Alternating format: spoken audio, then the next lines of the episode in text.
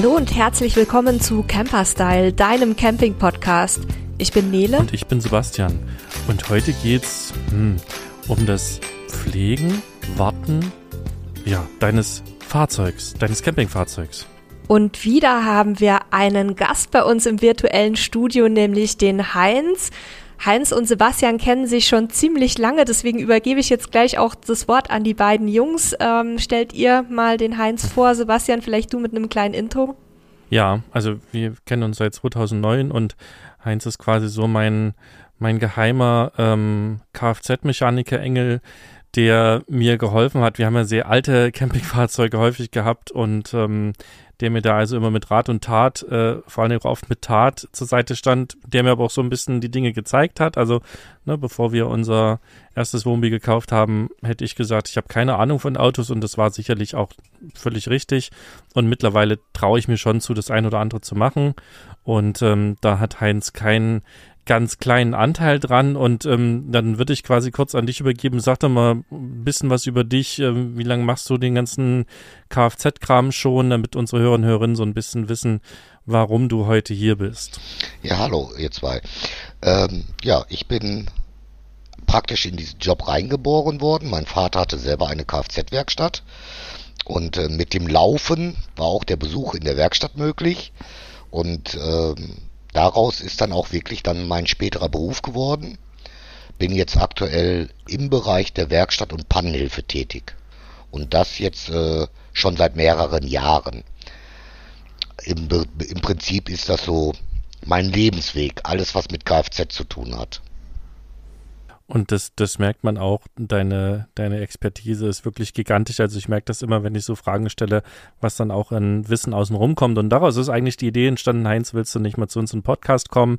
Und der Gedanke ist, dass auch das so ein bisschen eine kleine Serie wird, dass wir uns ein bisschen mit den, mit den Campingfahrzeugen beschäftigen und zwar weniger mit der, mit dem Aufbau, sondern tatsächlich mit dem Basisfahrzeug oder beim Wohnwagen auch ein bisschen mit dem Zugfahrzeug und mit dem Fahrwerk und wir werden das wahrscheinlich so einmal im Monat machen, wird Heinz dabei sein. Mal gucken, wie lange äh, wir sozusagen da Themen finden.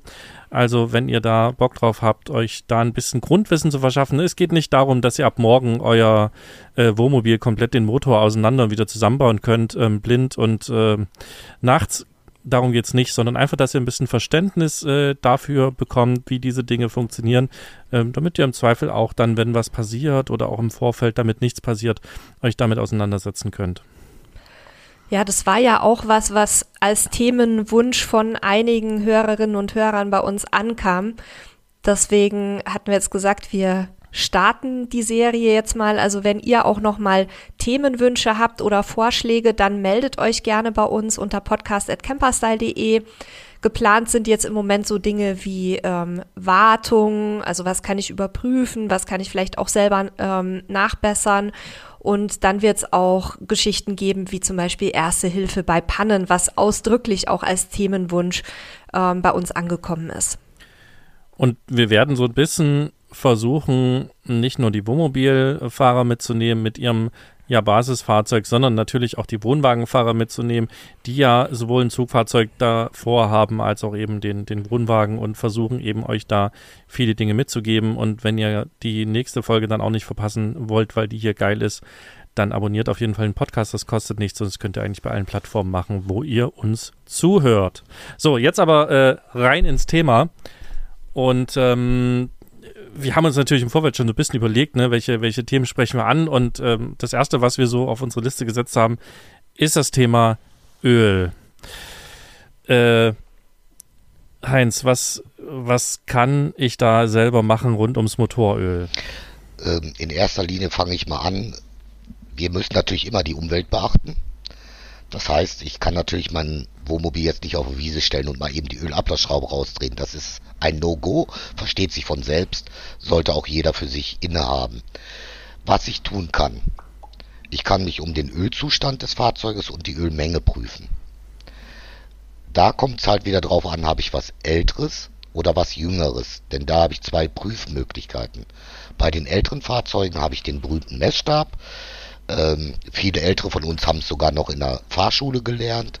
Ich vermisse das in der neueren Zeit, dass sowas gar nicht mehr gemacht wird. Da ist ganz simpel, ich öffne halt meine Motorhaube, gehe ans Fahrzeug heran, suche mir den Ölmessstab, der oftmals rot oder gelb markiert ist, was mir auch in der Bedienungsanleitung des Basos-Fahrzeuges immer vorgegeben ist. Da kann ich das nachhalten, nachlesen. Internet hilft, auch dort kann ich schauen. Wichtig ist dabei darauf zu achten, wenn ich diesen Ölstand prüfe via Messstab, also das alte System, dass ich dann den Messstab senkrecht rausziehe und dann nicht auf den Kopf stelle beim Prüfen. Denn die Flüssigkeit hat immer das Bestreben, nach unten zu laufen und da verfälsche ich mein Ergebnis. Habe ich sehr oft beobachtet, Kunden sagten zu mir, ich habe es doch geprüft, wieso ist da kein Öl drauf? Ja, und wir sehen dann, wenn geprüft wird, wird der Messstab auf den Kopf gedreht. Ich habe mal früher noch gelernt, dass man, ich glaube von meinem Vater war das, dass man den Ölstab erstmal abwischt mit einem Taschentuch oder irgendwas und dann nochmal reinsteckt, weil wenn ich jetzt zum Beispiel das Öl messe, wenn das Fahrzeug sich bewegt hat, dann, dann kann ja quasi der, der Ölstand so ein bisschen verfälscht sein am, am Stab. Ist es richtig ja, oder richtig, ist es genau. nicht das nötig? ist ein guter Einwand. Ähm, natürlich gibt es da auch mehrere Sachen zu beachten, als nur auf den Messstab, den auf den Kopf zu drehen. Denn wie du schon sagtest, das erste Mal ziehe ich ihn raus, um ihn abzuwischen. Denn wenn der Motor gelaufen hat, spritzt das Öl nach oben, der ganze Stab ist voll, ich habe gar keine richtige Markierung. Also rausziehen, abwischen, erneut reinstecken, senkrecht halten und dann habe ich an den Messstäben im unteren Bereich oftmals Prägungen oder Kerbungen, die mir dann den minimalen und den maximalen Ölstand anzeigen. Wichtig ist natürlich immer grundsätzlich bei der ganzen Ölgeschichte, bitte nur das Öl verwenden, was der Hersteller für diesen Motor auch vorschreibt. Weil es gibt wirklich viele Ölsorten. Wo würde ich denn diese Information finden, wenn ich es nicht im Kopf habe? In der Regel äh, natürlich immer wieder die Bedienungsanleitung beim Fahrzeughersteller anrufen, das Fahrzeugtyp durchgeben, Internet oder aber in häufigen Fällen auch im Motorraum nach einem Aufkleber suchen. Da Oder ein Anhänger. Genau. Das kann ich auch aus der Erfahrung sagen. Der Anhänger wäre oftmals bei einer guten Werkstatt. Die haben einen Service gemacht und dann kommt ein sogenannter Ölzettel rein. Da habe ich auch die Kilometerleistung, wann es gemacht wurde, wann es gemacht werden soll. Und dann wird auch ange äh, angekreuzt, welches Öl verfüllt wurde, damit ich nicht mische. Es gibt ja synthetische Öle und es gibt äh, normalen Öle, biologischen Öle. In der Regel sollte man diese nicht mischen. Also das ist auch immer wichtig äh, zu schauen, was habe ich eigentlich drauf für Öl. Okay, das ist nämlich, glaube ich, ein ganz wichtiger Punkt. Es geht ja jetzt nicht darum, einen Ölwechsel zu machen. Ähm, das wird wahrscheinlich die Möglichkeiten von vielen von euch da draußen ähm, übersteigen und das, das ist auch gar nicht der Sinn. Aber wenn ich halt feststelle, okay, ich habe nicht oder zu wenig Öl, was bei alten Fahrzeugen jetzt durchaus äh, passiert, ne, weil die halt einfach an vielen Stellen ein bisschen Spiel haben und da wird ein bisschen Öl verbrannt und läuft eben irgendwo hin, da muss man es immer nachfüllen. Und dafür ist halt wichtig, äh, zusammengefasst zu wissen, welches Öl habt ihr drin. Und klar kann ich gucken, was der Hersteller zulässt, aber das hilft mir ja nicht quasi das Richtige zu finden, was drin ist. Das heißt, ich muss eben schauen, welches Öl ist drin, muss im Zweifel irgendwie auch mal bei der Werkstatt nachfragen, die vielleicht den letzten Ölwechsel gemacht hat, wenn sie es nicht aufgeschrieben haben. Und noch besser natürlich beim Ölwechsel am besten die Sorte aufschreiben und vielleicht gleich mal noch einen Liter mehr kaufen, weil dann kann man das entspannt nachfüllen und dann auch später sich nochmal Öl nachkaufen, wenn es alle wird. Ich glaube, das ist so ganz hilfreich. Ja, das ist natürlich der richtigste und einfachste Weg. Ähm, grundsätzlich hat hier die Werkstatt immer vorzuarbeiten und ich drücke jedem die Daumen, dass er eine gute Werkstatt hat, die es ordnungsgemäß macht. Aber ich kann mir halt im Zweifelsfall auch durch diese Bedienungsanleitung helfen, damit ich erstmal grundsätzlich den, den richtigen Öl äh, bestimmen kann, ja. Wie schon gesagt, wenn das Fahrzeug umgeölt wurde, dann sollte die Werkstatt das dementsprechend markieren. Okay, jetzt, jetzt hast du ja vorhin noch von der zweiten Methode gesprochen bei neueren Genau, Fahrzeugen. das wären die neueren Fahrzeuge. Ähm, da kommt der große Schreck. Ich mache die Motorhaube auf und ich habe gar keinen Ölmessstab mehr. Hier ist es halt in der Bedienungsanleitung nachzuschauen. Ich habe eine elektronische Überprüfung. Das heißt, ich habe ein Fahrzeugchecksystem, das für mich das Öl prüft. Wissen viele gar nicht. Nehmen wir jetzt mal das Beispiel der Fiat Ducato oder der Iveco als Basisfahrgestell. Man, lässt die, man startet das Auto nicht sofort. Man steigt ein, steckt den Schlüssel rein und dreht auf die erste Stufe, wo all meine Lampen angehen, die sogenannte Zündung. Und dann fährt das Steuergerät des Autos einen kompletten Check. Und dann zeigt er mir im Display auch in der Regel an, die Ölkonsistenz, wie gut sie ist, meine Qualität und er zeigt mir auch den Ölstand an. Wenn ich natürlich einsteige als Otto Normalverbraucher, setze mich ins Auto, starte, fahr los, kriege ich diese Information nicht. Das sind die berühmten fünf Sekunden Geduld, die ich brauche. Natürlich muss ich das nicht jedes Mal machen, sondern hier ist wichtig, wann will ich wissen, was mein Auto macht, was macht mein Öl. Und wenn ich jetzt bedenke, dass ich, äh, keine Ahnung, ich möchte ins sonnige Italien reisen, möchte jetzt so 1000 Kilometer für die erste Tour am Stück fahren, dann sollte mein Auto schon dementsprechend in Schuss sein. Und da ist so ein Check ganz einfach. Einsteigen, 5 bis 10 Sekunden Schlüssel auf Zündung lassen, aufs Display gucken. Auch diese Information kriege ich im optimalen Fall beim Kauf des Fahrzeuges mitgeteilt. Ansonsten das, was ich mir immer wünsche für jeden Autofahrer, nicht nur für Campingfahrer, für jeden Autofahrer. Wenn ich mir ein technisches Gerät kaufe, ein Blick auf die Bedienungsanleitung kann immer helfen. Das sagt mein Mann mir bei jedem technischen Gerät, was wir kaufen. Und ich finde es aber wirklich furchtbar langweilig und ätzend. Deswegen machen wir das jetzt auch im Schnelldurchlauf einmal hier im Podcast. Aber, liebe Leute da draußen, hört auf den Heinz, guckt mal rein ins Büchlein. Ich habe bei unserem Zugfahrzeug ähm, vor einiger Zeit wieder Funktionen entdeckt, von denen ich jetzt äh, mittlerweile im achten Jahr nicht wusste, dass er die besitzt. Und das ist dann immer so ein bisschen wie Weihnachten. Aber man hätte sich da auch schon früher mal das Leben ein bisschen leichter machen können. Ja, das passiert häufig, dass ein Kunde zu mir gesagt hat, oh, guck mal, ich habe sogar eine Anhängerkupplung. Ich wusste gar nicht, wofür der Knopf im Kofferraum ist. Ja, mir ist das noch nie passiert. Also Nein, nein, nein, natürlich okay. nicht. Ich habe noch, ich noch eine Frage zum Thema Bitte. Öl. Also es geht ja zum einen um den Ölstand, ja. aber zum anderen ähm, ja auch so ein Stück weit um, ich sage jetzt mal, die Qualität beziehungsweise den, äh, das verbrauchte Öl oder das ähm, verbrannte Öl. Der Verschleiß. Woran erkenne ich, genau, woran erkenne ich denn, wenn zwar vielleicht vom Ölstand her noch genügend drin ist oder ich nur ein bisschen nachfüllen müsste, aber es wäre vielleicht doch mal ein Ölwechsel angezeigt. Kann ich das auch am Ölmessstab sehen, wenn ich jetzt kein Fahrzeug habe, was mir vielleicht dann eine Warnung ausspuckt? Nein, am Ölstab sehen kann man es nicht. Der erfahrene Fahrzeugführer, der kann das vielleicht mit seinem Näschen, aber das ist doch sehr wagemutig. Also wenn, wenn ich ein Fahrzeug prüfe auf der Straße oder auch auf, in der Werkstatt, ähm, dann hilft mir tatsächlich das Riechen am Ölmessstab oftmals zur Diagnose. Ähm, riecht es verbrannt, riecht es nach Kraftstoff. Aber das ist für den Laien nicht umsetzbar. Hier ist es ganz klar, jeder, wirklich jeder Motor, vom, vom, brauchen noch nicht mal zum Wohnmobil gehen oder zum Zugfahrzeug. Wir können zum Tanker gehen, zum Flugzeug, egal. Jeder kraftstoffverbrennende Motor hat ein Wartungsintervall. Den kriege ich auch hier wieder, Bedienungsanleitung, Hersteller, kriege ich das Ganze mitgeteilt. Dazu kommt natürlich ein bisschen mein Nutzungsverhalten. Ich würde jetzt sagen, ich habe mein Wohnmobil dieses Jahr 3000 Kilometer bewegt oder mein Zugfahrzeug.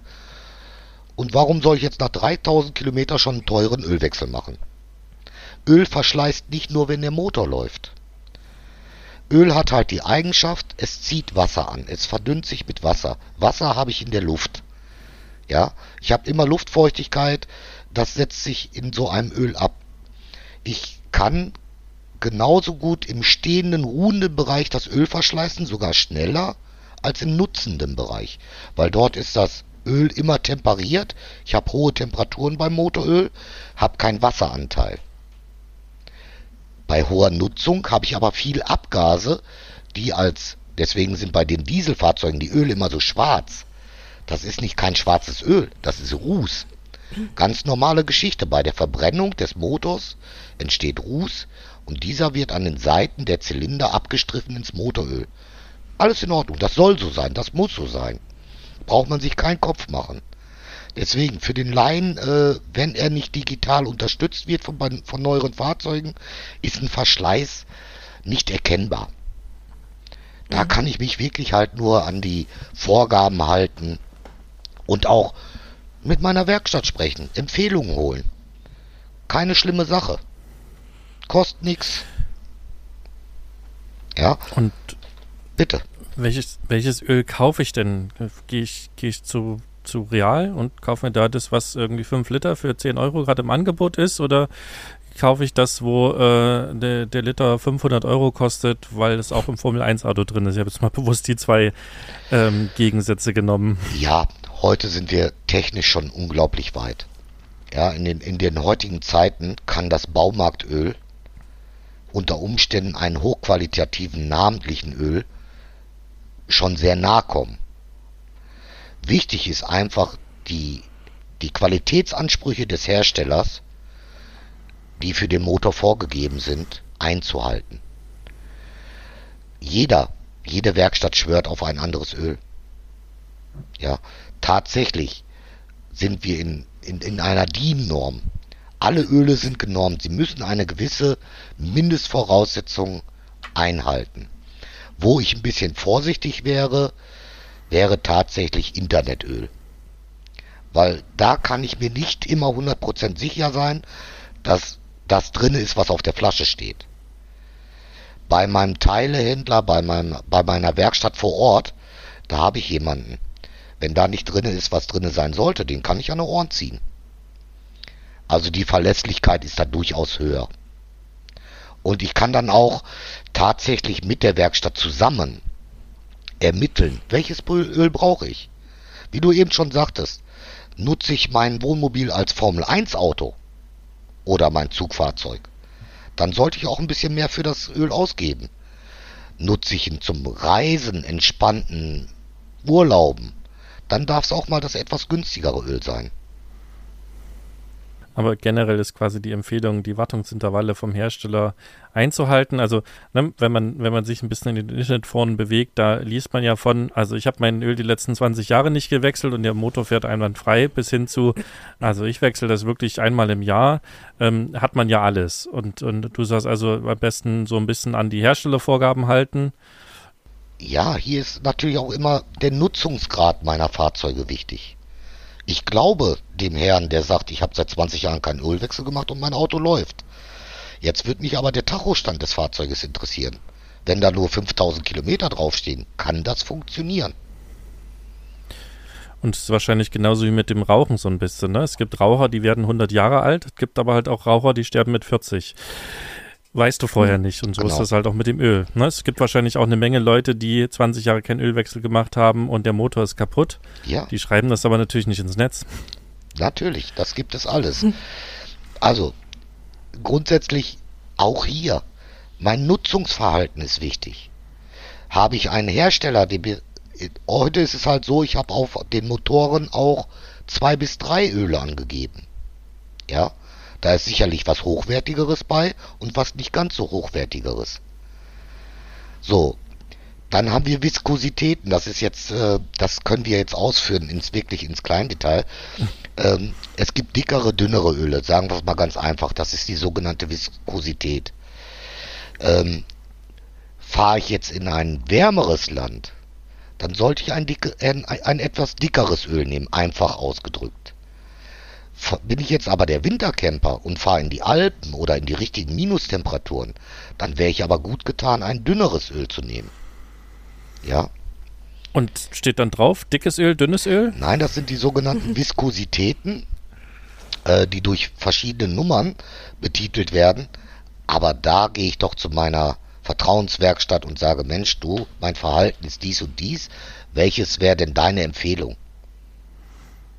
Okay, also das sind die Nummern, also für, für den oder diejenige, die das noch nie gehört haben, also Öl hat auf den Flaschen oder Behältern immer irgendwie zwei Nummern mit einem W getrennt stehen, ne? Also 5W40 oder Zum Beispiel, 10W30. genau, genau.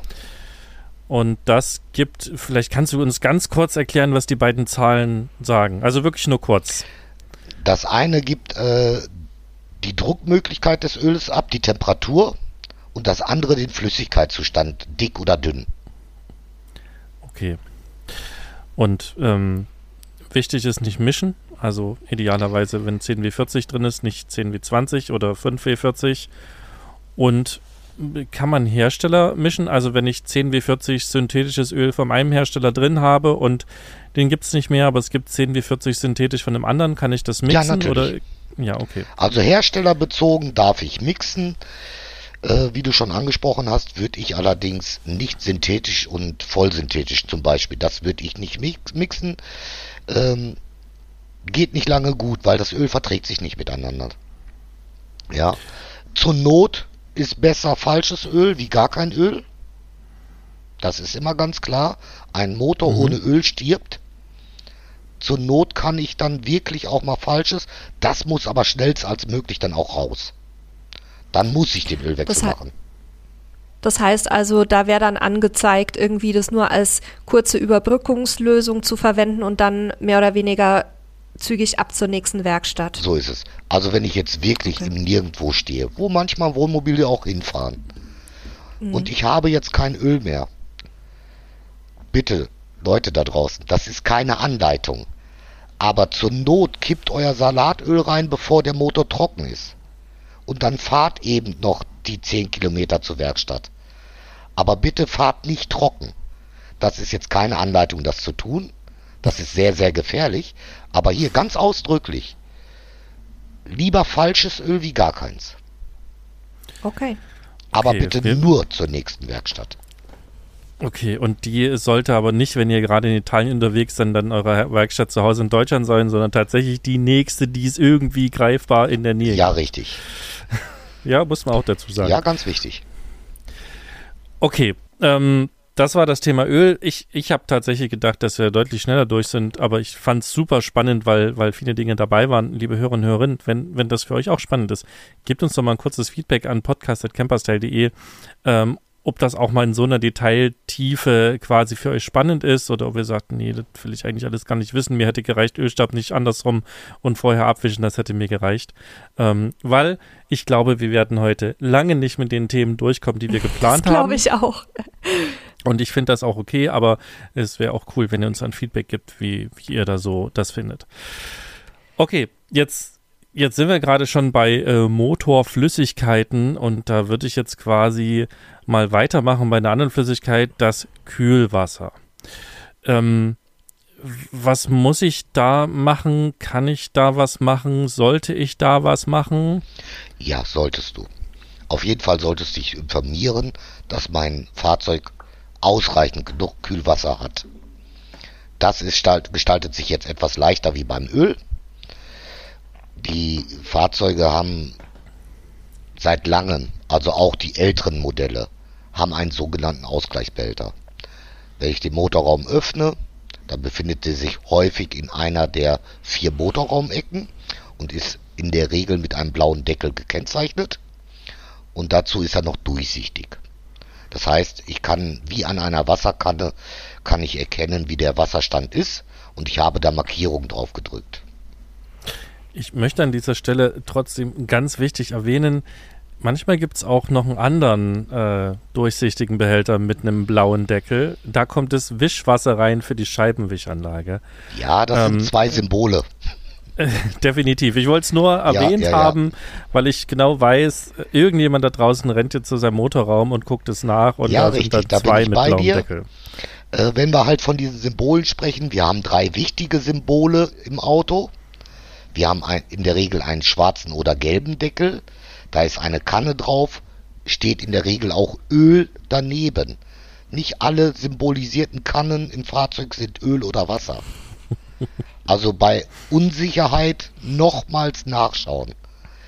Also Öl in der Regel schwarz oder gelb. Wasser in der Regel schwarz oder blau. Ist auch eine Gießkanne und steht nichts bei. Bei Öl steht in der Regel immer noch Öl bei. Sollte ich mir unsicher sein, wie ich immer wieder sage, Betriebsanleitung, die Werkstatt des Vertrauens. Ja. So, wenn wir jetzt bei diesem durchsichtigen Behälter sind, der jetzt für unser Kühlwasser verantwortlich ist, wie gesagt, da habe ich meine Markierung in der Regel, wo ich den Wasserstand kontrollieren kann. Dann gibt es natürlich auch die undurchsichtigen Behälter, die haben in der Regel einen Peilstab, der wie eine Pose beim Angeln aufschwimmt, wenn ich den Deckel aufmache. Und auch da habe ich meine Markierung. So, dann, äh, wenn wir beim Thema Wasser sind, fällt mir ganz spontan ein Frostschutz. Frostschutz ist zum Beispiel nicht nur, wie der Name sagt, Frostschutz. Es ist ein Schmiermittel. Ein Schmiermittel, dass die Schläuche geschmeidig bleiben, die Dichtungen geschmeidig bleiben und dass mein Motor von innen nicht korrigiert. Das heißt, liebe Leute, auch im Sommer braucht mein Auto Frostschutz. Es geht nicht kaputt, mit, wenn ich mit Wasser fahre. Nicht in zwei Monaten, nicht in drei Monaten, aber ich habe langfristig habe ich einen Verschleiß. Deswegen meine Empfehlung, macht passend Frostschutz drauf. Für die, die im Winter fahren, absolut wichtig, ja. Prüft es auch. Es gibt günstig überall zu ersteigern kleine Frostschutzprüfer. Kein, kein Hexenwerk. Einfachste Geräte von der Handhabung. Deckel auf, das Gerät einführen, ein bisschen Wasser einsaugen und er zeigt mir sofort die Temperatur, bis wie weit mein Kühlwasser Frostschutz gesichert ist. Aber hier an dieser Stelle muss ich ganz dringend und bitte ganz wichtig, beim Öffnen des Kühlsystems achtet darauf, dass der Motor nicht heiß ist. Auch diese Warnhinweise sind bei den meisten Fahrzeugen ver verklebt als Warnschilder. Ich kann mir schwerste Verbrennungen holen, wenn ich das, dieses Kühlsystem öffne, wenn der Motor heiß ist. Lasst den Motor bei einer Fahrt leicht abkühlen, bevor der Deckel geölt wird, äh, geöffnet wird. Wie lang denn? Fünf Minuten oder eher 50 Minuten? Na, wir sprechen hier von Minuten. Also je nach Beanspruchung des Fahrzeuges 10 bis 15 Minuten.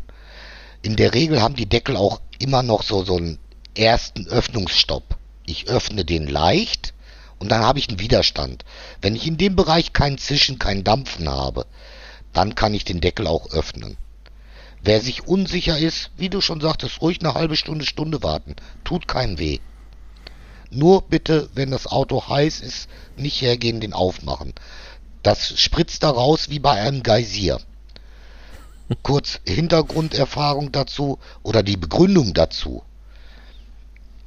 Das Wasser im Motorraum oder im Motor selber, das ist unter Druck. Ein Kühlsystem hat 1, bis zu 1,5 Bar Druck.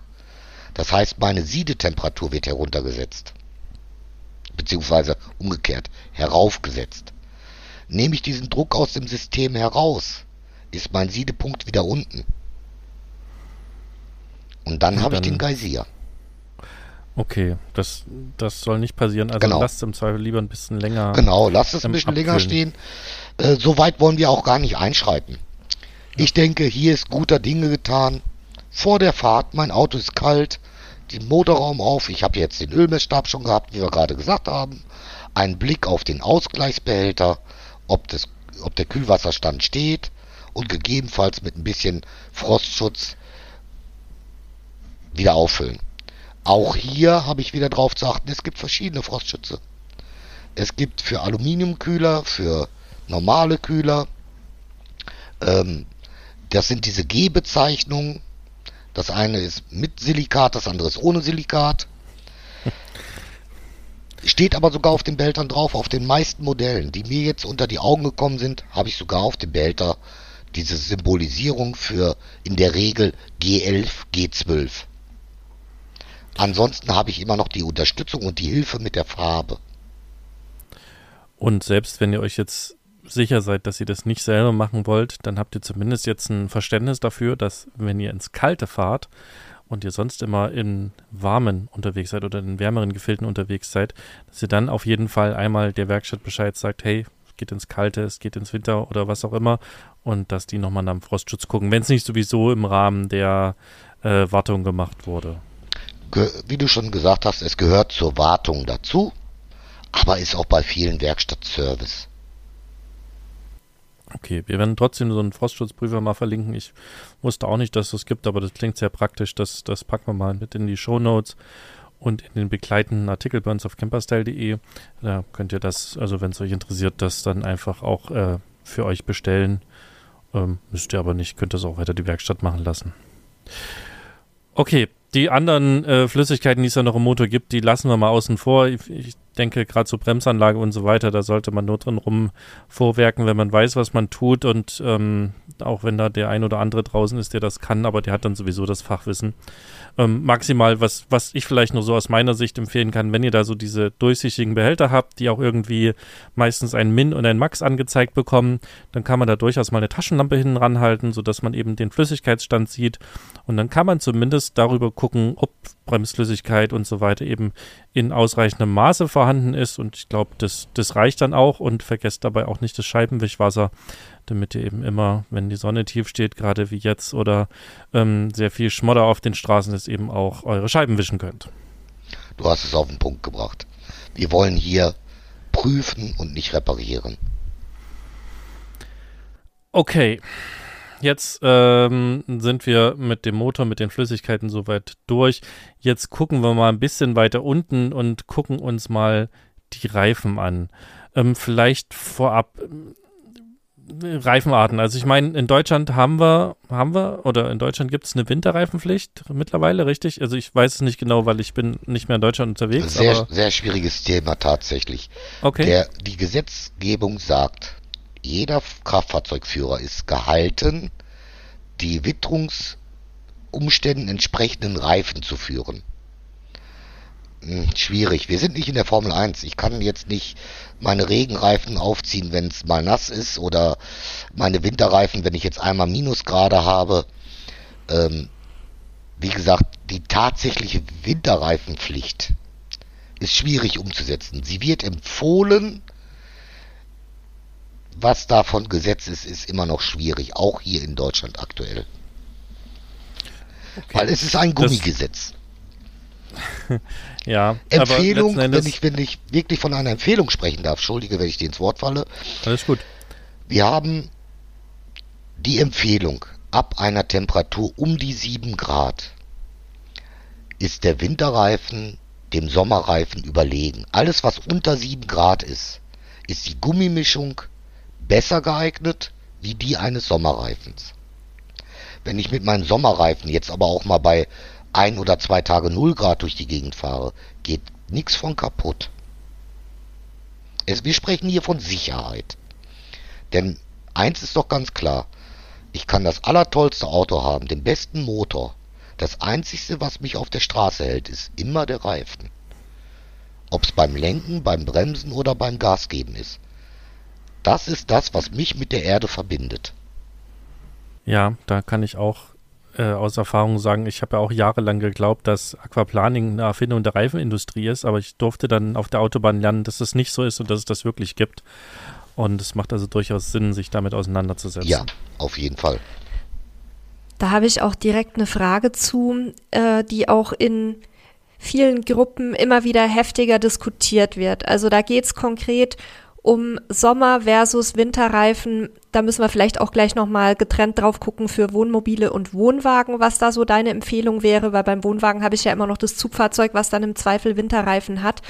Aber es gibt immer wieder und doch in höherer Zahl Camperkollegen, die davon berichten, dass sie ganzjährig mit Winterreifen unterwegs sind und ähm, keinen erhöhten Verschleiß angeblich feststellen. Das geht so ein bisschen dem entgegen, was ich mir immer so zusammengereimt habe in meinem sehr basic äh, chemischen Wissen. Und dann möchte ich dich auch noch fragen, was du von Allwetterreifen, also Ganzjahresreifen hältst. Ja, Nele. Reifen ist natürlich fast schon eine eine Geschichte für sich. Das ist, ist eine, eine Religion. Eine Religion, ja. ja, ich äh, verstehe viele äh, Campingfahrer, die ganz Jahres, die das ganze Jahr Winterreifen fahren. Der nicht erhöhte Verschleiß würde ich verneinen, denn die Gummimischung mhm. ist einfach weicher. Und rein von der Physik her habe ich einen höheren Verschleiß. Es geht gar nicht anders. Vorteile, die ich dadurch habe. Mit Campingwagen bin ich oftmals auch auf nicht ganz festem Boden unterwegs. Viele Campingplätze haben halt schöne grüne Wiesen, Schotterplätze etc. pp. Ich habe mit so einem Reifen durch das grobe Profil natürlich einen höheren äh, Antrieb, ja, einen höheren Grip. Mhm.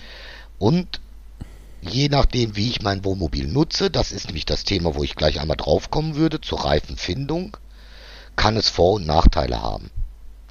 Denn wichtig ist, was ich auch eben bei dem Öl sagte, ich muss mir erstmal bewusst machen, wofür nutze ich mein Fahrzeug.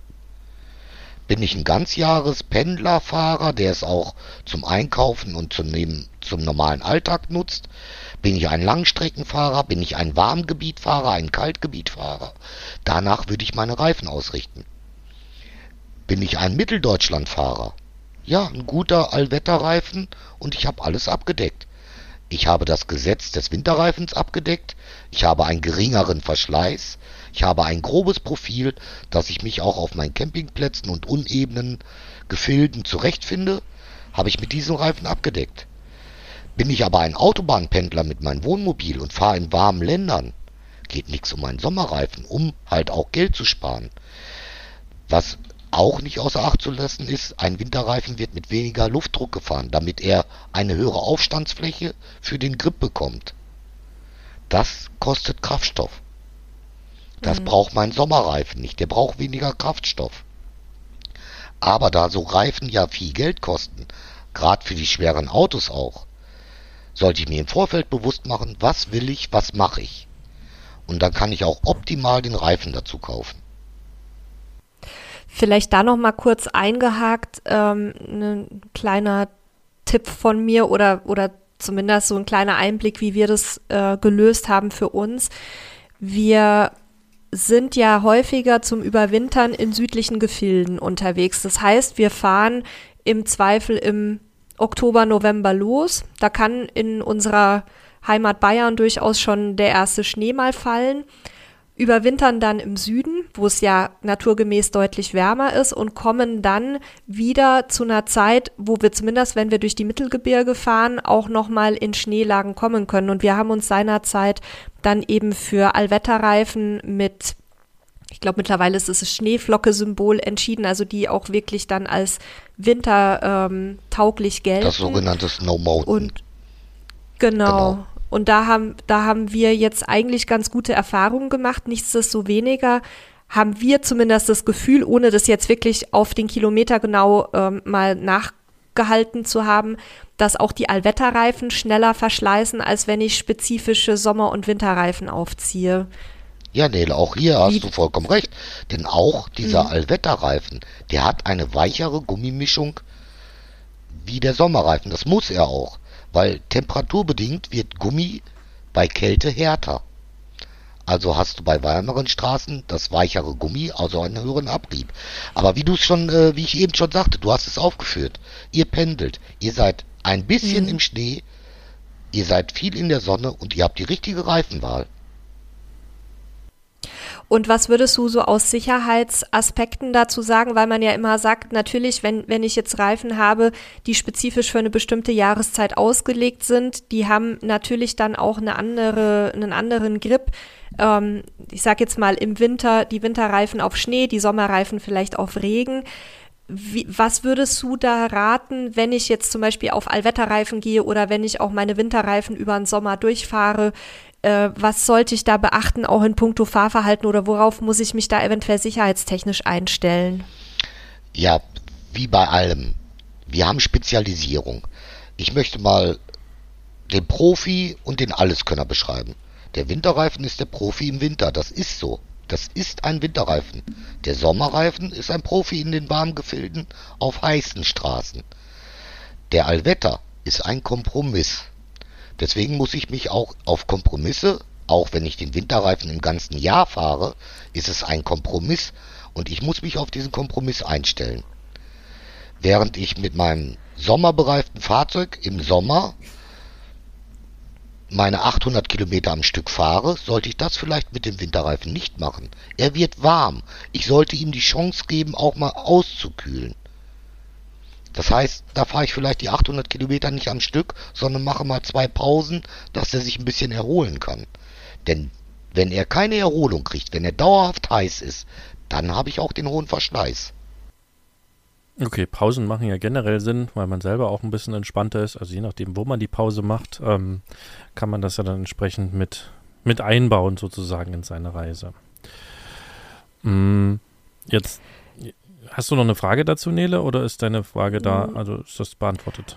Also zur Reifenwahl ist es erstmal beantwortet, ähm, ist für mich sehr hilfreich, weil ich jetzt auch so ein bisschen ich sage jetzt mal, fachkompetenter in, in die Gruppen gehen kann mit meinen Antworten, weil bisher war ja viel auch so Internetrecherche und Bauchgefühl. Du hattest aber vorhin, Heinz, ja auch schon das Thema Luftdruck angesprochen. Beim, beim Thema jetzt äh, zu den verschiedenen Fahrzeugarten und auch vielleicht zu den verschiedenen Nutzungsarten. Kannst du da noch mal so ein bisschen erklären, wann man vielleicht äh, etwas unter ähm, dem Luftdruck bleiben soll, der so im Schnitt empfohlen wird. Wann sollte man vielleicht erhöhen? Hat ja auch was mit der Beladung häufig zu tun. Ja, Nele, wenn ich da einmal vorweggreifen darf. Ähm, in der Vergangenheit mir aufgefallen ist tatsächlich, was mir ein bisschen Sorge macht, sind wirklich äh, die Wohnmobile und oftmals auch die Wohnwagen, die Luftdrücke. Oftmals sehe ich halt auch durch meine Arbeit als Pannenhelfer, wenn ich dann hinter so einem Auto herfahre und gucke auf die Reifen und denke so, oh mein Gott, wie walkt dieser Reifen, wie wenig Luft hat dieser Mensch, ja. Und ich habe jetzt gerade ganz spannend äh, vor kurzem noch eine Situation gehabt, da bin ich einem Wohnmobil hinterhergefahren, der nahezu einen Platten hatte. Jetzt ergab es sich, äh, dass der kurz vor mir auf eine Tankstelle fuhr, wo ich mir dann die Zeit genommen habe, kurz anzuhalten und den Herrn anzusprechen, zu sagen so, Mensch, Entschuldigung, ich habe gesehen, als ich hinter dir war, dein Reifen ist fast platt. Guck doch mal bitte. Er guckte mich verwundert an und sagte, nee, nee. Äh, ich war eben noch in der Werkstatt. Ich habe den Luftdruck genau nach Fahrzeugtyp angepasst. Was mich dann stark gewundert hat, weil der so, so platt aussah. Und ja, richtig. Der, letztendlich kam heraus, der Luftdruck war zu niedrig, denn die Werkstatt hat den Luftdruck bei diesem Wohnmobil auf das Fahrgestell angepasst.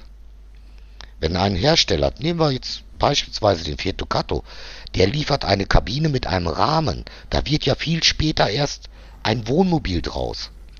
So, und dieser, dieses Fahrzeug war für dreieinhalb Tonnen vorgesehen und dementsprechend auch der Luftdruck vorgesehen. Jetzt wurde plötzlich ein 4,2 Tonnen Wohnmobil durch eine Auflastung, was möglich ist. Aber niemand hat jetzt den Luftdruck angepasst. Das heißt, er hat das Auto jetzt auf dreieinhalb Tonnen eingestellt und fährt aber mit 4,2 durch die Gegend und hatte einen nahezu platten Reifen. Wir haben dann den Luftdruck äh, korrigiert auf das Maß, was am Reifen steht, was dieser Reifen maximal kann. Da gibt's äh, mehrere Bezeichnungen auf den Reifen, wo ich das ablesen kann.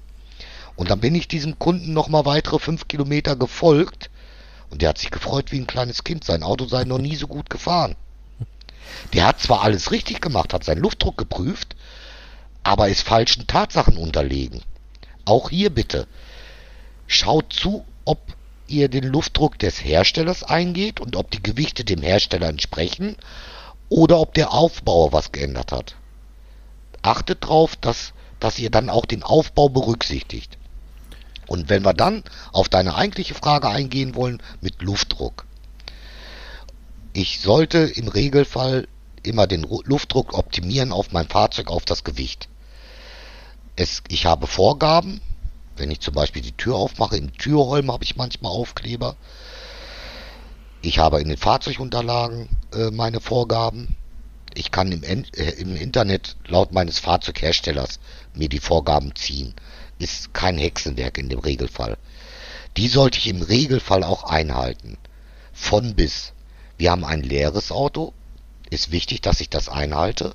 Und ich habe ein volles Auto, auch wichtig, dass ich das einhalte. Es geht nicht immer sofort was kaputt, aber ich minimiere Verschleiß, ich minimiere Kraftstoffverbrauch, wenn ich es richtig anstelle. Ja.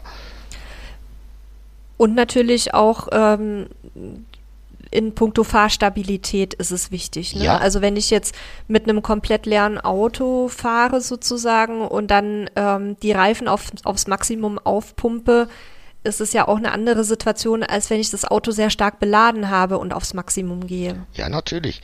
Da, ähm, das würde jetzt aber wieder sehr viel ins Detail gehen, aber wenn es jemand interessiert, ich bin halt ein bisschen detailverliebt, kommt immer die Aufstandsfläche des Reifens. Das ist die Fläche, die vom Reifen berührt wird auf der Straße. Habe ich weniger Luftdruck, habe ich eine höhere Aufstandsfläche, eine höhere Reibwirkung, was Vorteil haben kann beim Antrieb und beim Bremsen. Ich habe aber einen unglaublich hohen Kraftstoffverbrauch und einen Verschleiß. Pumpe ich den Reifen extrem stark auf. Das Auto lenkt sich leicht, fährt erstaunlicherweise auch relativ stabil. Ich habe ganz wenig Kraftstoffverbrauch, äh, habe aber recht hohen Reifenverschleiß. Und wenn ich die Situation brauche für den Antrieb oder fürs Bremsen, habe ich halt eine kleine Reibefläche, eine kleine Aufstandsfläche. Kann also auch von Nachteil sein. Also der optimale Bereich sollte angepasst werden. Voll leer, das was der Fahrzeughersteller bzw. der Aufbauer hergibt. Und dann bin ich schon ziemlich weit dabei. Und ich gehe jetzt noch mal ein Stückchen weiter ins Detail, weil das tatsächlich auch für die Reisepraxis extrem wichtig ist, weil wir immer wieder merken, dass, dass da so ein Punkt erreicht ist, wo man dann ungenau wird. Wenn ich jetzt meinen Reifenluftdruck messen möchte, dann macht es ja wenig Sinn, wenn ich das tue, nachdem ich schon 50 oder 100 Kilometer mit meinem Fahrzeug gefahren bin, Ja, weil ja richtig. durch durch die Wärme, die dann entsteht, sich der Reifen ausdehnt. genau. Ähm, wenn ich jetzt zum Beispiel unterwegs bin, ne, dann weiß ich nicht immer genau, wo ist denn die nächste Tankstelle, wenn ich vom Campingplatz morgens oder vom Stellplatz losfahre. Es gibt ja auch Geräte für den Hausgebrauch, die man sich zulegen kann. Vielleicht kannst du da auch gleich noch dazu sagen, worauf man da beim Kauf achten sollte. Aber was würdest du denn sagen, wie viel sollte man maximal fahren, bevor man den Luftdruck an der Tankstelle misst? Hängt wahrscheinlich auch von der Außentemperatur so ein bisschen ab, ne? Jein, also ich sag mal, ich will's mal so sagen. Du hast recht. Ein warm gefahrener Reifen ist halt so Luft, dehnt sich aus bei Temperatur. Empfohlen ist den Luftdruck zu prüfen bei Umgebungstemperatur. Umgebungstemperatur habe ich immer, aber damit ist auch der Reifen gemeint. Wenn dieser auf der Straße reibt, erhitzt er sich. Äh, der wird nicht so heiß, dass man sich verbrennt. Durch leichtes Handauflegen weiß ich, ist das jetzt wärmer, wie es hier draußen ist. Dann muss ich halt ein paar Minuten warten. Ja. Ähm, wie weit kann ich fahren und diese Privatgeräte? Bleiben wir bei den Privatgeräten. Diese Geräte sind alle nicht geeicht. Super schwierig. Da muss ich schon tatsächlich ein bisschen Geld in die Hand nehmen, um ein Luftprüfgerät zu bekommen, das auch wirklich das in den Reifen einfüllt, was dann angezeigt wird. Es gibt auch einfache Prüfer. Das ist eine andere Geschichte. Die sind relativ genau. Gibt's auch für kleines Geld, sind oftmals digital, stecke ich auf mein Ventil auf und die zeigen mir nur den Druck. Dann habe ich aber auch kleine Autokompressoren. Ja, da kann ich mich, kann ich mir im ersten Moment mit helfen, aber die sind halt nicht so genau. Ein Prüfgerät für kleines Geld lohnt sich eher wie ein kleiner Kompressor. Weil da sollte ich Geld in die Hand nehmen, damit das auch funktioniert, was da steht. Und Faustformel so ungefähr, wenn ich jetzt merke, ich habe zu wenig Luft, ich bin der Meinung, ich habe zu wenig Luft, dann sollte der Reifen nicht mehr als halb platt sein und ich sollte die nächste Werkstatt aufsuchen und die sollte sich im Rahmen um 20 Kilometer bewegen. Wie ist denn deine Erfahrung mit den Kompressoren aus diesen sogenannten Pannensets? Also ich komme auch gleich nochmal zum Thema Ersatzreifen versus Pannenset, aber wir haben ähm, Ersatzreifen für unsere Fahrzeuge an Bord, aber nutzen einen äh, kleinen Prüfer. Der ist auch angeblich geeicht, aber auch nur einmal. Also den haben wir auch nie wieder irgendwie nachkalibrieren lassen. Ja, aber es zeigt schon an, dass Ähm, es ein gutes Gerät ist, wenn er eichfähig ist. Das reicht schon. Okay, das, das ist schon mal gut. Also mit dem mit dem checken wir den Luftdruck und füllen dann mit dem Kompressor aus dem Pannenset nach, der ja auch ein Messgerät mit drin hat. Wie ist denn da deine Erfahrung bei denen, äh, also bei diesen Kompressoren, die vom Hersteller im, äh, innerhalb dieser Pannensets mitgeliefert werden? Taugen die was oder sollte man sich auch da eher nicht drauf verlassen? Die machen ihnen ihr, ihr Job insoweit, dass sie mir erstmal Luft in meinen Reifen füllen. Auf die Anzeige würde ich mich im Regelfall nicht verlassen. Okay, also die dann im Zweifel nochmal mit so einem kleinen geeichten Messgerät nachmessen. Genau, so wie du es jetzt gerade sagtest, ist der optimale Fall. Ansonsten ruhig ein bisschen mehr äh, drauf tun, wenn ich halt meine zweieinhalb Bar auf der Anzeige brauche. Dann mache ich halt 2,7, 2,8. Fahre dann ruhigen und sicheren Gewissen zur nächsten Tankstelle, weil dort in der Regel geeichte Geräte sind und halt das einfach nochmal drauf. Und dann kann ich immer noch ein bisschen korrigieren, auf oder ab. Äh, aber nur alleine auf das mitgelieferte Kompressorenset aus dem Fahrzeug würde ich mich nicht verlassen. Mhm. Und was, ich, sorry Sebastian, dass ich jetzt hier so das, das Ruder übernehme, aber ich bekomme halt ganz häufig diese ganzen Fragen aus den Campinggruppen, vor allem bei uns auch aus der ähm, Anfängergruppe mit. Ersatzreifen versus Pannenset. Also wir haben viele ähm, Wohnwagenfahrer und auch bei einigen Wohnmobilen ist das Thema Gewicht und Platz eine ganz ein ganz zentraler Punkt. Das heißt also, ich kann nicht beliebig in mein Campingfahrzeug Gewicht reinschaufeln, gerade beim Wohnwagen, wo ja dann auch der ähm, Ersatzreifen, der eventuelle auf die Stützlast nochmal drauf drückt, wenn ich im Zugfahrzeug keinen Platz dafür habe. Und wir stehen immer wieder vor der Diskussion, ähm, was wir den Leuten empfehlen sollen. Also die meisten haben ja bei ihren Fahrzeugen mittlerweile ein Pannenset dabei, weil man heute bei modernen Autos meistens das, äh, den Ersatzreifen oder das Ersatzrad ist es ja eigentlich, wenn man es genau nimmt, extra mitbestellen muss. Pannenset ist ja in der Regel dann ähm, serienmäßig dabei. Und wir selber haben Ersatzreifen an Bord, habe ich gerade schon gesagt, weil wir es halt wichtig finden, dass wir nicht auf Pannendienste, vor allem im Ausland, angewiesen sind, äh, wo man dann auch nicht weiß, wie lange dauert das, dann steht man an der Autobahn. Auf der anderen Seite höre ich immer wieder das Argument, ja, ich hätte auch keinen Bock, einen Ersatzreifen an der Autobahn drauf zu montieren, was ich auch nachvollziehen kann du als Pannenhelfer und als äh, Autobahnengel, nenne ich es jetzt mal, was, was ist denn da so deine Einschätzung ähm, und wie würdest, was würdest du jetzt zum Beispiel unseren Nutzern empfehlen? Ja, äh, das ist, das ist auch ein Thema für sich, da könnten wir vermutlich jetzt äh, lange äh, philosophieren. Fakt ist auf jeden Fall für mich, es geht nichts über ein vernünftiges Reserverad. Mhm. Gerade, äh, du sprachst das Ausland an hole ich mir einen Pannendienst im Ausland, kann das ja auch unter Umständen sogar ordentlich teuer werden. Abgesehen davon, dass häufig auch Betrüger unterwegs Bitte. sind, wie ja, ja. auch äh, große deutsche Automobilclubs immer wieder mal gerne davor warnen. Genau, das war das, was ich damit sagen wollte. Ähm, Pannenset versus Ersatzrad. Die vom Hersteller mitgelieferten Pannenset, gerade mit, mit Flüssigkeiten, womit ich einen Reifen reparieren kann, sind für mich persönlich ein Graus. Zu großen Teilen funktionieren sie einfach nicht. Und der Einzige, der dann Spaß dran hat, ist später der Reifenhändler, wenn er den Reifen abzieht und hat die Soße auch über seine Maschine ergossen, weil dann funktioniert sie natürlich und die Maschine ist verklebt. Also da macht man sich keine Freunde mit. Ein ganz wichtiges Thema, gerade in den neueren Fahrzeugen. Ich habe Luftdruckventile, die prüfen meinen Druck am Reifen, sogenannte RDKS-Ventile. Dieses Mittel setzt sich in den Ventilen ab und zerstört diese. Sie können den Luftdruck nicht mehr prüfen. Solch ein Ventil kostet auch schnell mal über 100 Euro. Ich persönlich halte davon ehrlich gesagt gar nichts. Der Kompressor ist gut, der tut das, was er tun soll, er macht Luft in meinen Reifen. Dieses Klebemittel würde ich persönlich wenn du schon von Gewichtsgründen sprichst, gar nicht erst mitnehmen. Das würde ich mir schenken. Da gibt es eine tolle Alternative.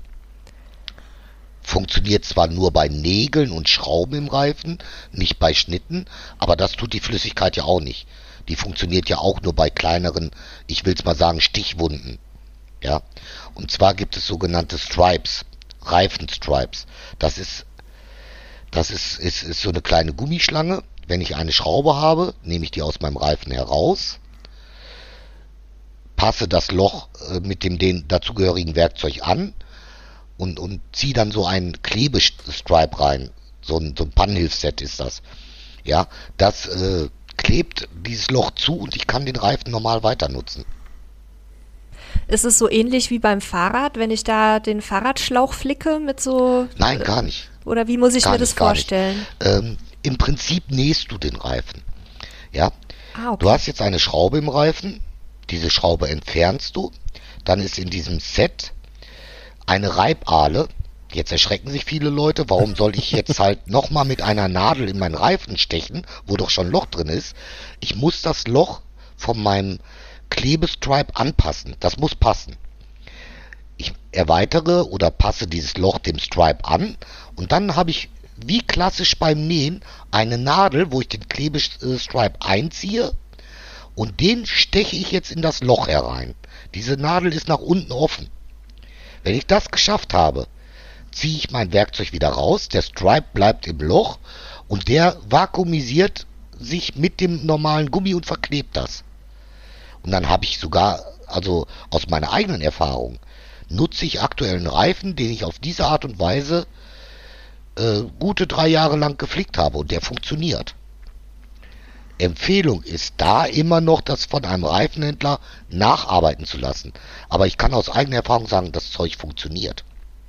Besser wie jede Flüssigkeit. Da würde ich dich, da würde ich dich dann bitten, dass du uns im Nachgang ähm, nochmal genau sagst, welche Produkte du da empfehlen kannst. Dann würden wir die nämlich auch nochmal bei uns in der Folgenbeschreibung aufnehmen, weil viele können sich da jetzt genau wie ich wahrscheinlich wenig darunter vorstellen und wo man die findet. Können wir gerne machen. Also äh, findet sich viel häufig im Internet auch bei Amazon etc. Kann man diese Reparatursets kaufen. Ja, sind auch sehr, gar nicht so teuer. Das ist ein bisschen kraftaufwendig, ja, aber machbar. Für jeden. Wirklich machbar. So, jetzt kommen wir nochmal ganz kurz zu meinem Favoriten, dem Ersatzreifen. Wenn der Platz da ist, wenn ich das, die Möglichkeit des Gewichtes habe, würde ich dieses bevorzugen. Ich bin aber vollkommen bei dir. Auf einer Autobahn, die stark befahren ist, zur Fahrerseite, gerade beim Wohnmobil, den Reifen zu wechseln, wäre jetzt auch nicht so meins. Vor allen Dingen, wenn ich alleine unterwegs bin und keiner kann mich nach hinten absichern. Dann ist das schon eine echt schwere Situation. Ähm, Ortskenntnis ist hier gefragt tatsächlich. Wenn ich denn weiß, wenn ich ersehen kann, ich kann mich vielleicht in 100, 200 Meter auf eine äh, Nothaltebucht retten oder auf einen Parkplatz, würde ich dieses auch mit dem Plattenreifen tun im schlimmsten Falle, was, was verlehe ich, wenn ich das mache? Im schlimmsten Falle muss ich mir einen ganz neuen Reifen kaufen. Der ist günstiger wie ein neues Bein oder wie ein neuer Arm. Ja, die Autobahn ist unglaublich gefährlich. Müssen wir nicht drüber reden, gerade bei Nacht. Wenn ich all diese Möglichkeiten nicht habe, dann halt der Pannenhelfer. Ja, und äh, da würde ich halt auch empfehlen, Vielfahrer als Camping Fahrer unterwegs zu sein, ob Wohnwagen oder Wohnmobil. Wenn ich wirklich viel unterwegs bin, umschauen. Es gibt da draußen so viele Versicherungen, die ich mir holen kann, die mir bei Panne helfen, äh, die gar nicht so teuer sind. Die sind auf jeden Fall günstiger wie der Pannenhelfer vor Ort. Das ist dann äh, sozusagen, dass ich zusätzlich zur normalen Kfz-Versicherung, falls nicht integriert, noch einen Pannenschutzbrief Richtig, abschließe. das meinst du, oder? Genau. Die gibt es in vielen Varianten. Von sehr, sehr vielen Versicherungen, von Autoclubs und, und, und. Da würde ich mich drauf schlau machen. Und bei, wenn ich wirklich viel unterwegs bin und auch im Ausland, ist das gut angelegtes Geld. Kann ich ein Lied von singen? Ist uns, ja. Ja, ist uns in Spanien, ist uns in Spanien passiert und ähm, das hat tatsächlich super geil geklappt, ohne jegliche Kosten ähm, und, und das für einen lächerlichen Jahresbeitrag tatsächlich auch. Ähm, also ich kann das empfehlen und gerade in Spanien war das nämlich auch so ein Fall. Also zum einen hätte ich nichts machen können, weil großes Fahrzeug ähm, und äh, alleine den Reifen wechseln, aber das, das Problem war auch, da gibt es keinen Standstreifen und nichts und die LKW donnern an dir vorbei. Also da hätte ich auch überhaupt keinen Bock, einen Reifen zu wechseln. Also ich glaube, eine Ergänzung zu so einem Reparaturkit äh, und zu so einem Ersatzreifen ist sowas immer, weil es können auch immer Dinge passieren, ähm, die sozusagen dich dann dastehen lassen, egal ob du einen Reparatursit hast oder nicht. Aber klar, es passiert selten. Aber wenn es passiert, hilft einem das halt wirklich. Und ähm, wir mussten zwar ein bisschen warten, aber tatsächlich ist bei uns dann auch jemand gekommen, hat uns abgeschleppt, trotz ein siebeneinhalb, also trotz, dass wir ein siebeneinhalb Tonnen Fahrzeug haben, hat das alles funktioniert und das war ein blödes Ereignis, aber eine mega geile Erfahrung, die wir da hatten mit einem Pannendienst. Wenn ich da gerade nochmal einhaken darf, ähm, was natürlich auch ein super großes Thema ist bei dieser Reifengeschichte. Die haben wir leider eben ein bisschen vergessen. Ich möchte nochmal zu dem Wohnwagen kommen, ganz kurz. Aus meiner Erfahrung heraus habe ich sehr häufig Reifenschäden bei Wohnwagen. Nicht, weil die Reifen schlecht waren, nicht, weil da eine Schraube rein waren, sondern weil sie alt waren. Ich habe ja. die Erfahrung gemacht, dass Wohnwagen super häufig jahrelang auf dem Campingplatz stehen und dann entscheidet sich der Besitzer, ach Mensch, jetzt fahre ich mal nach Italien Urlaub. So, das Auto, der Wohnwagen stand jetzt zehn Jahre da. Nicht mal, dass der Reifen inzwischen viereckig ist vom Stehen, anstatt rund, sondern er ist gealtert. Und wie jeder weiß, Gummi wird spröde. Es gibt kein Gesetz, was vorschreibt, wie alt mein Reifen sein darf. Es gibt nur Empfehlungen. Und ich empfehle wirklich tatsächlich nicht älter als sieben Jahre, Maximum. Eher schon fünf. Wenn ich jetzt die 100er Zulassung dazu nehmen möchte zum Wohnwagen, dann ist eh bei fünf Jahren Schluss. Ja, man muss ja auch bedenken, dass diese Reifen natürlich, wenn, wenn die Fahrzeuge so lange stehen, auch Tag und Nacht und äh, Winter wie Sommer der, der Witterung ausgesetzt sind, Hitze, Schnee und sonst was.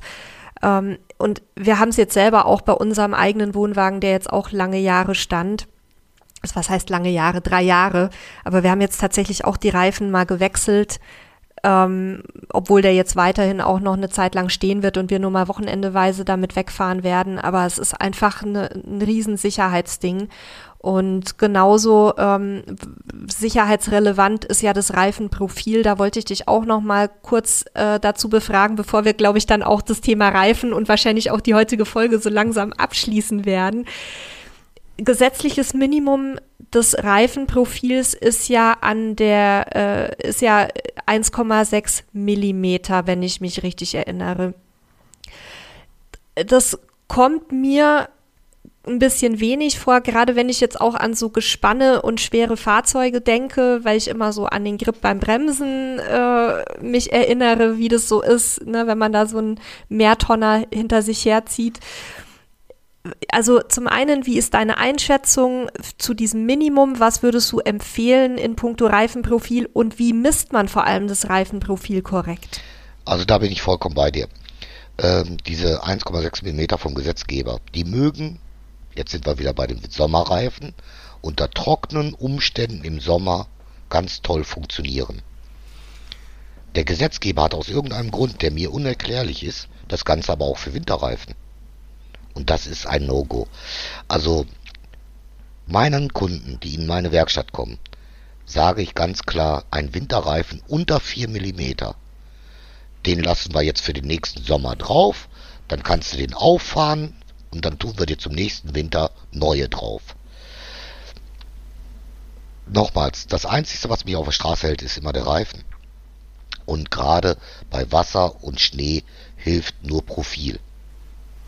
Und ich, ich empfehle, es ist eine Empfehlung, es ist kein Gesetz, ein Winter- oder ein Ganzjahresreifen sollte nicht unter 4 mm haben. Zu deiner Frage, wie sehe ich das, wie messe ich das? Die meisten Reifenhersteller haben schon im Profil integriert Verschleißanzeigen. Das sind so kleine Gummistege, die in den Profilvertiefungen drinne sind. Und wenn mein Reifen dieses schon berührt, oder die Straße das berührt durch den Abrieb, wenn die mit abgerieben werden. Spätestens dann ist mein Reifen komplett alle. Zum Messen.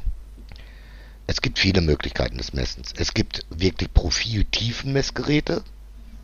Gibt es schon ab 50 Cent an der Baumarktkarte, äh, Kasse. Ich kann sie mir im Internet bestellen oder sonst wo.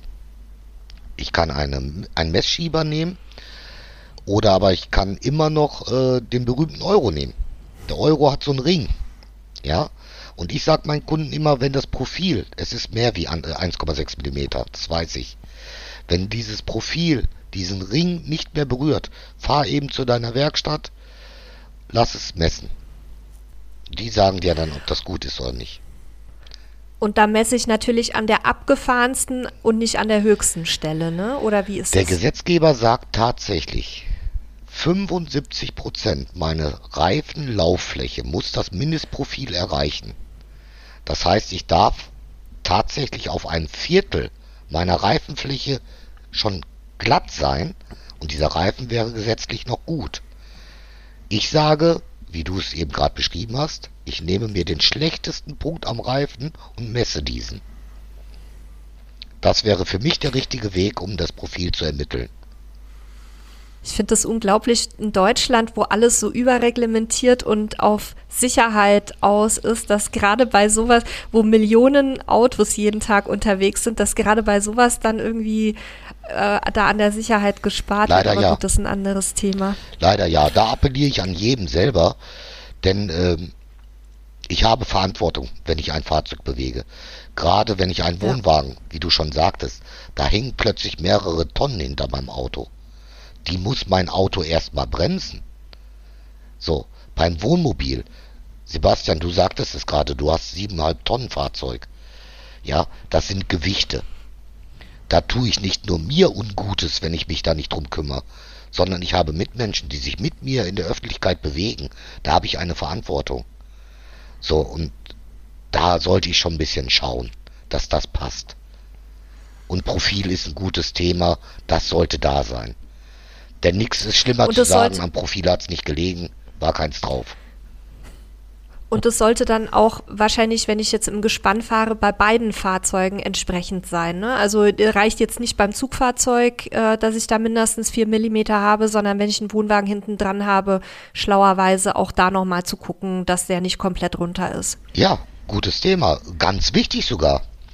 Denn was nützt mir das beste Profil auf meinem Zugfahr Zugfahrzeug, wenn mein Anhänger, der ohne Profil unterwegs ist, mich immer weiter schiebt? Der hat ja mit seiner Auflaufbremse auch einen Job zu erledigen. Der muss auch bremsen und das kann er nicht ohne das Profil. Ich habe keinen Antrieb, bin ich bei dir. Aber ich habe eine Spürfü äh, Spurführung. Das heißt, wenn ich dann unterwegs bin und nicht möchte, dass der Anhänger mich links, rechts überholt, sollte er schon ein bisschen Profil haben, damit er den Grip auf der Straße hat, um die Spur zu führen. Und er soll mich natürlich auch unterstützen mit der Auflaufbremse beim Bremsen. Auch das kann er unter Umständen nicht. Jetzt aber wirklich meine allerletzte Frage, weil wir jetzt ja nochmal ähm, über die beiden Fahrzeuge Wohnwagen und Zugfahrzeug getrennt gesprochen haben. Ähm, wir hatten vorhin ja schon das Thema Reifenart, also Winterreifen, Sommerreifen, Allwetterreifen ange äh, angesprochen. Wie wichtig, für wie wichtig hältst du es, dass auch beim Caravan die Reifenart auf die Jahreszeit angepasst wird oder dass man da Allwetterreifen drauf hat oder ist es da weniger entscheidend, weil das Fahrzeug keinen Eigenantrieb hat? Nein, es ist sehr wohl entscheidend. Wenn es keinen Antrieb hat, es hat aber eine Bremsfunktion. Und da brauche ich natürlich auch den berühmten Grip. Ja, habe ich meinen Caravan auf Sommerreifen stehen und bremse die auf, auf Winter, da habe ich, auch wenn die Bremse tiptop eingestellt ist, alles funktioniert, habe ich nicht die gewünschte Leistung, die ich brauche, als wenn ich dann Winterreifen drauf habe. In der Regel ist es aber so, dass gerade spezielle Anhängerreifen eigentlich immer dieser Kompromiss sind. Der ist gut für den Sommer, der ist gut für den Winter.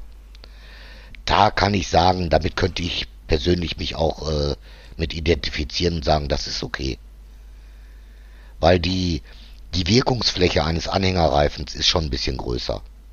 Okay. Sollte ich aber mich für einen Pkw, es gibt spezielle Anhängerreifen, äh, sollte ich mich für einen Pkw-Reifen, der die Traglast hat, für meinen Anhänger entscheiden und diese am Anhänger montieren, dann sollte ich mir ebenfalls wieder Gedanken machen, wo nutze ich ihn, wofür nutze ich ihn.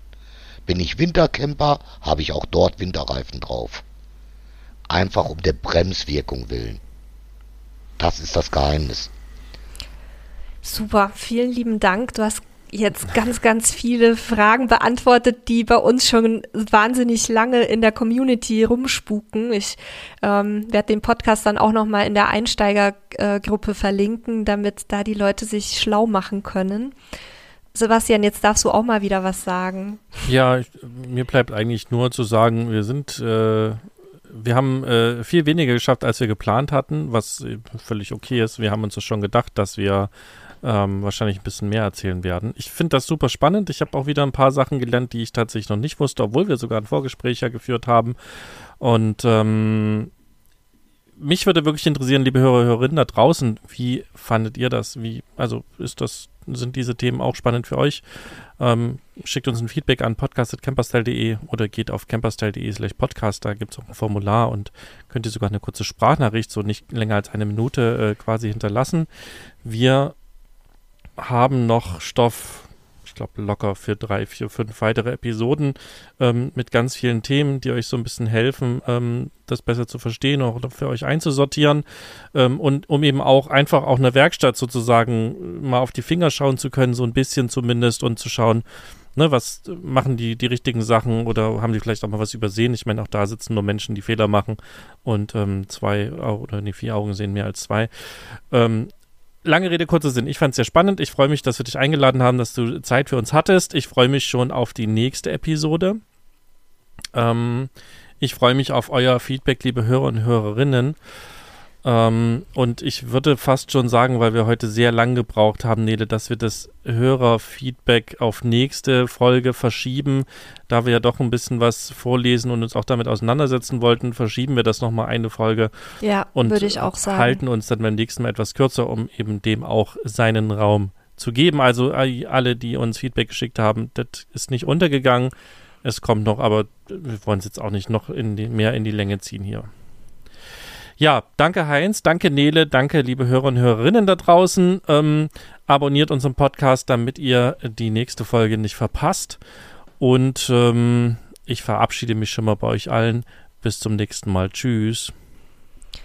Ja, auch von mir lieben Dank, Heinz. Ich möchte dich äh, gerne sofort als meinen persönlichen Kfz-Berater adoptieren. Ähm, da müssen wir mal gucken, was wir dann noch für einen Deal machen können. Und ja, Sebastian hat es vorhin schon gesagt, wenn euch die Folge gefallen hat und ihr auch mehr Infos äh, haben möchtet, die so ein bisschen ins Detail gehen, schreibt uns gerne, abonniert unseren Podcast, damit ihr immer die Ersten seid, äh, die erfahren, dass wieder ein neues Thema draußen ist. Und bewertet uns auch gerne auf den Plattformen. Das geht ja mittlerweile auch bei Spotify. Da freuen wir uns sehr. Da haben wir schon echt tolle Bewertungen bekommen. Ja, ansonsten wünschen wir euch ein schönes Wochenende und bis zum nächsten Mal. Vielen Dank, Heinz. Ich freue mich auch schon auf das nächste Mal mit dir. Freue mich ebenfalls. War schön da gewesen zu sein. Hoffe, ich konnte eine oder andere Frage beantworten.